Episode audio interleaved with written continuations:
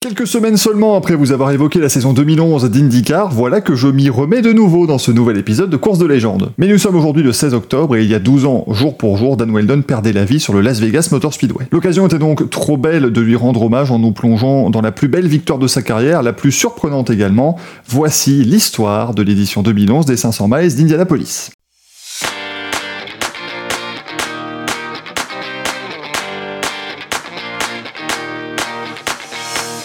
Champion 2005 d'IndyCar, vainqueur des 500 miles d'Indianapolis la même année, Dan Weldon était véritablement l'une des stars de l'IndyCar. Seulement voilà, après trois saisons passées au sein du Chip Ganassi Racing, il a signé pour deux ans, 2009 et 2010, dans la petite structure du Panther Racing. Les résultats étaient donc logiquement moins bons, et pour début 2011, eh bien Dan Weldon devait se résoudre à trouver un nouveau volant probablement uniquement pour l'Indy 500. Tout miser sur Indianapolis n'est évidemment pas anodin. La course reste bien sûr la plus mythique du championnat et Dan Weldon reste également sur deux deuxièmes places consécutives acquises en 2009 et en 2010. Il a également remporté, je vous l'ai dit, la course en 2005 et en 2006 par exemple, il a dominé l'épreuve et seule une crevaison a mis à mal son opportunité de gagner. Début 2011 pourtant, les opportunités se faisaient rares pour piloter lors de cette épreuve mythique. Fin mars, Dan Weldon annonce qu'il pilotera pour le Brian Herta Autosport, l'équipe de son ami avec lequel il a fait équipe entre 2003 et 2005. Sur le papier, c'est plutôt l'histoire humaine qui attire l'attention, les équipiers étant de nouveau réunis, plus que le potentiel d'avoir de bons résultats en piste. L'équipe est en effet une toute petite structure qui n'a participé qu'à une seule course d'IndyCar dans son histoire jusqu'à ce moment-là. C'était déjà Indianapolis, en 2010 avec le Colombien Sébastien Saavedra au volant. Et rien que participer à cette 94e édition de l'Indy 500 relevait déjà du miracle pour le pilote comme pour son équipe. En effet, lors de la dernière journée des qualifications, l'équipe de Brian Herta lutte comme d'autres équipes bien sûr pour rentrer dans le peloton des 33 voitures les plus rapides qui auront donc le droit de rouler lors de l'épreuve. Saavedra va perdre le contrôle, frapper le mur et être emporté à l'hôpital pour de plus amples examens. Le Colombien tire alors un trait sur son rêve de participer à la plus grande course de monoplace au monde. Mais une incroyable série de tentatives tentatives de tentatives trop lentes pour réintégrer le peloton vont permettre à Saavedra, alors qu'il est allongé sur un lit d'hôpital, de se qualifier à la 32e position et de permettre au Brian Herta Autosport de participer à l'Indy 500. En course, Saavedra a terminé dans le mur au 160e tour, mais l'essentiel était là de participer. On pouvait donc s'étonner de voir Dan Weldon signer pour une aussi petite structure qui n'avait pas véritablement de moyens et de résultats probants, mais on le sait, aujourd'hui ça a été un choix gagnant et ce choix gagnant s'est joué plus que probablement dans les coulisses. Dan Weldon savait des choses que nous ne savions pas.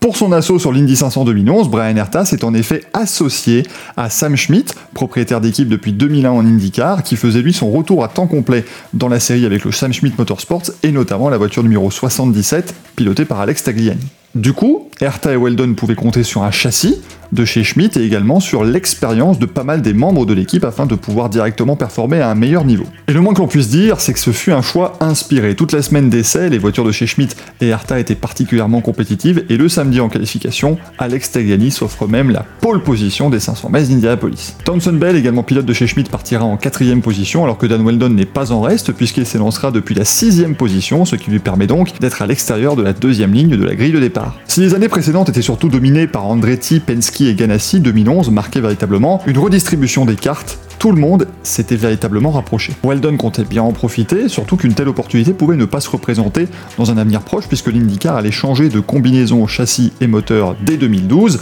Il fallait donc jouer sa carte à fond et Dan Weldon, eh bien c'est exactement ce qu'il va faire en ce dimanche 29 mai 2011. Et si chaque année les pilotes cochent véritablement l'Indy 500 comme la course à gagner, c'était encore plus le cas cette année-là. En effet, on a fêté le centenaire de l'épreuve, couru pour la première fois le 30 mai 1911 et remporté par Ray Harun. Comme on le dit souvent et comme on l'a dit notamment à propos des 24 heures du Mans en 2023, s'il y en a bien une à gagner, c'est celle-là.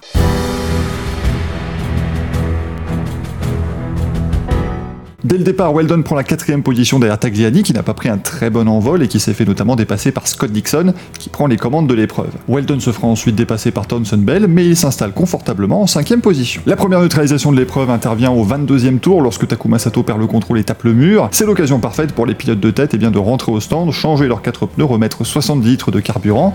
Dan Weldon repartira de la pit lane en sixième position et c'est à cette place qu'il prendra le restart quelques tours plus tard. La course sera restée sous drapeau vert quelques centaines de mètres à peine, puisque EJ Viso va également taper le mur dans le virage numéro 1. Dan Weldon a eu le temps de se hisser en cinquième position toutefois, et c'est à cette place qu'il prendra le restart au 34e tour, et là, la course va être relancée pour de bon. Tout de suite, le Britannique attaque Townsend Bell pour la quatrième place, et lors du relais qui va suivre, il parvient à rester dans le rythme des voitures de Ganassi qui sont en tête de la course. Il passera d'ailleurs le quart de la course en troisième position devant Alex Tagliani qui commence à perdre un tout petit peu en rythme au fur et à mesure euh, des relais. La course est de nouveau neutralisée au 62e tour cette fois-ci pour Jay Howard, un autre pilote du Sam Schmidt Motorsports qui a perdu une roue en repartant après un pit stop. Weldon glisse ensuite à la quatrième position, mais comme lors du relais précédent, il va profiter de son rythme supérieur sur les longs relais pour dépasser Tagliani, et c'est ainsi que lorsqu'il s'arrête au stand au 98e tour, il figure une nouvelle fois au troisième rang. Alors qu'on arrive à la mi-course, une chose est désormais certaine. Oui, les voitures de chez Ganassi sont extrêmement rapides, mais Dan Weldon est clairement dans le coup cette année. James Hinchcliffe tape le mur pile au centième tour à la mi-course donc de l'épreuve, qui est neutralisé pour la quatrième fois. J.R. Hildebrand, qui a remplacé Dan Weldon au sein du Panther Racing, est alors en tête de la course puisqu'il ne s'est pas encore arrêté au stand. Ce qui veut donc dire que le jeune rookie américain parvient à particulièrement bien gérer son stock de carburant ça aura son importance plus tard. La course reprend au 108e tour avec Dario Franchitti en tête devant Oriol Servia et Marco Andretti qui en ont profité pour se replacer aux avant-postes. Weldon est 6 dans le bon peloton et comme la majorité des pilotes, eh bien il commence à discuter un petit peu avec son équipe pour savoir s'il ne peut pas encore s'arrêter seulement deux fois au lieu de trois pour essayer évidemment eh bien, de faire le moins d'arrêt au stand possible et de perdre le moins de temps dans la pit lane, évidemment. Il faudra donc économiser pas mal de carburant pour que cette stratégie réussisse. Dan Weldon va s'arrêter une nouvelle fois au stand au 136e tour de course, et il avait d'ailleurs refait son apparition dans le top 5 à ce moment-là. J.R. Hildebrand, encore une fois, va très bien gérer son carburant et va s'arrêter au 140e tour à 60 boucles donc de la fin de l'épreuve. Un pilote fera mieux, puisqu'il s'arrêtera un tour plus tard, il s'agit du pilote belge Bertrand Baguette. La course est de nouveau neutralisée au 148e tour, cette fois-ci c'est Alex Tagliani, le poleman, qui a tapé le mur, ce qui veut dire que du côté de chez Sam Schmidt, on n'a plus que deux cartouches il reste Dan Weldon et Townsend Bell. Très vite toutefois, il ne restera plus que Dan Weldon, puisque Townsend Bell va s'accrocher au 158e tour avec Ryan Briscoe dans le premier virage, et ce sera l'abandon pour les deux hommes. On relance l'épreuve à 35 tours du but avec Oriol Servia en tête, mais immédiatement le pilote espagnol va se faire dépasser par Graham Rahal. Derrière, Weldon est encore aux portes du top 5 en 6 position donc, et c'est à partir de ce moment-là que plusieurs stratégies vont s'affronter. Weldon, comme plusieurs pilotes devant lui, doit encore s'arrêter une fois au stand. Les leaders vont s'arrêter entre le 170e et le 180e tour de course. Ces arrêts laisseront la voie libre à une autre stratégie notamment utilisée par Danica Patrick et Bertrand Baguette qui se sont arrêtés dans la foulée de l'accident entre Ryan Briscoe et Townsend Bell. Ils se sont donc arrêtés à 40 tours de l'arrivée et pour espérer l'emporter, il va falloir économiser beaucoup de carburant et surtout prier pour un drapeau jaune qui va justement permettre d'étendre leur fenêtre d'arrêt au stand. À 12 tours de l'arrivée, Bertrand Baguette dépasse Danica Patrick et prend les commandes des 500 miles Indianapolis. L'américaine s'arrête 3 tours plus tard et les tours défilent et on commence tout doucement à se demander si Bertrand Baguette ne pouvait pas aller réaliser un exploit absolument considérable. Malheureusement, le drapeau jaune tant espéré ne sera jamais arrivé et Baguette va s'arrêter à 4 petits tours de l'arrivée.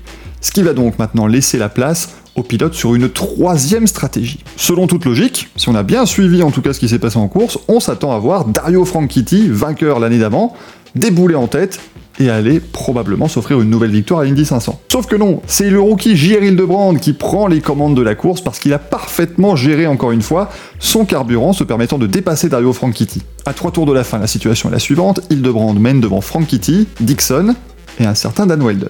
Manque de chance pour Franchitti, il doit drastiquement réduire son rythme dans les derniers tours parce qu'il n'a pas assez d'essence, et donc il va complètement euh, basculer hors de la lutte pour la victoire. Reste donc Hildebrand qui va essayer d'apporter une victoire au Panther Racing qui reste quand même sur trois deuxièmes places d'affilée, Dixon vainqueur en 2008, et Weldon vainqueur en 2005. Si Hildebrand ne parvient pas à terminer l'épreuve avec l'essence qui lui reste, la logique voudrait que ce soit Scott Dixon qui l'emporte. Seulement voilà, en 2011, le Chip Ganassi Racing à Indianapolis connaît pas mal de soucis en termes justement de gestion de carburant. Lors des qualifications, Dixon et Frank Kitty sont tombés en panne d'essence. Dixon est tombé en panne dans la dernière ligne droite donc il a pu terminer sur son élan, mais pas Frank Kitty qui est donc parti de la 9 position parce qu'il n'avait pas fait de chrono lors de la dernière phase des qualifications. En course, rebelote pour Scott Dixon alors qu'il s'est arrêté à une vingtaine de tours de l'arrivée, ce qui est largement suffisant pour pouvoir terminer l'épreuve. Son équipe a pris le risque de mettre moins d'essence afin de faire un arrêt plus court. Et du coup, Dixon n'a plus d'essence et Dan Weldon va le dépasser pour la deuxième place.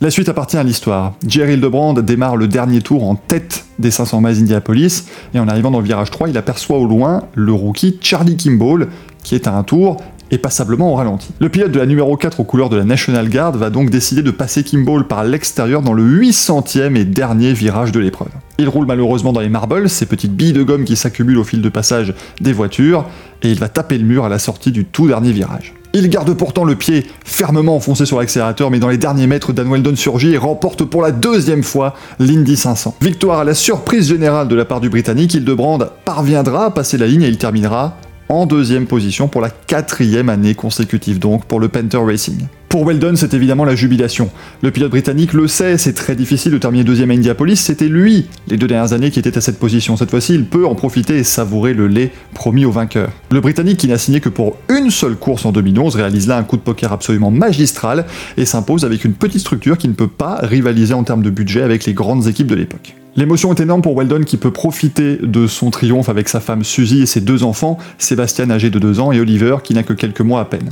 Le jeune pilote impétueux, vainqueur en 2005, a laissé place à un père de famille mature qui est désormais à la croisée des chemins mais qui va pouvoir relancer sa carrière. Dans la foulée de cette Indy 500, le Brian Herta Autosport et Dan Weldon sont effectivement choisis par l'IndyCar pour mener à bien les essais de la voiture 2012. Weldon acceptera ensuite le challenge de 5 millions de dollars promis par l'IndyCar à un pilote qui voudrait venir lors de la dernière manche à Las Vegas, partir dernier et tenter de remporter l'épreuve. À cette occasion, il pilote la voiture numéro 77 du Sam Schmidt Motorsports. Malheureusement, Weldon perd la vie au 11e tour de l'épreuve dans un accident absolument épouvantable. Le même week-end, il avait signé un contrat avec Andretti Autosport pour remplacer Danica Patrick, parti en NASCAR à partir de la saison 2012. Il allait donc pouvoir participer à une saison complète de nouveau au volant d'une voiture qu'il avait aidé à développer, nul doute que sa carrière allait pouvoir redécoller. Dans la foulée, Dallara décide de renommer son châssis IndyCar DW12 en honneur à son pilote d'essai. Dario Franchitti remportera l'édition 2012 des 500 miles Indianapolis, une édition qui était évidemment une journée remplie de célébrations à la mémoire de Dan Weldon, vainqueur en titre. Scott Dixon, champion IndyCar en 2008 et en 2003, a ajouté depuis 4 autres sacres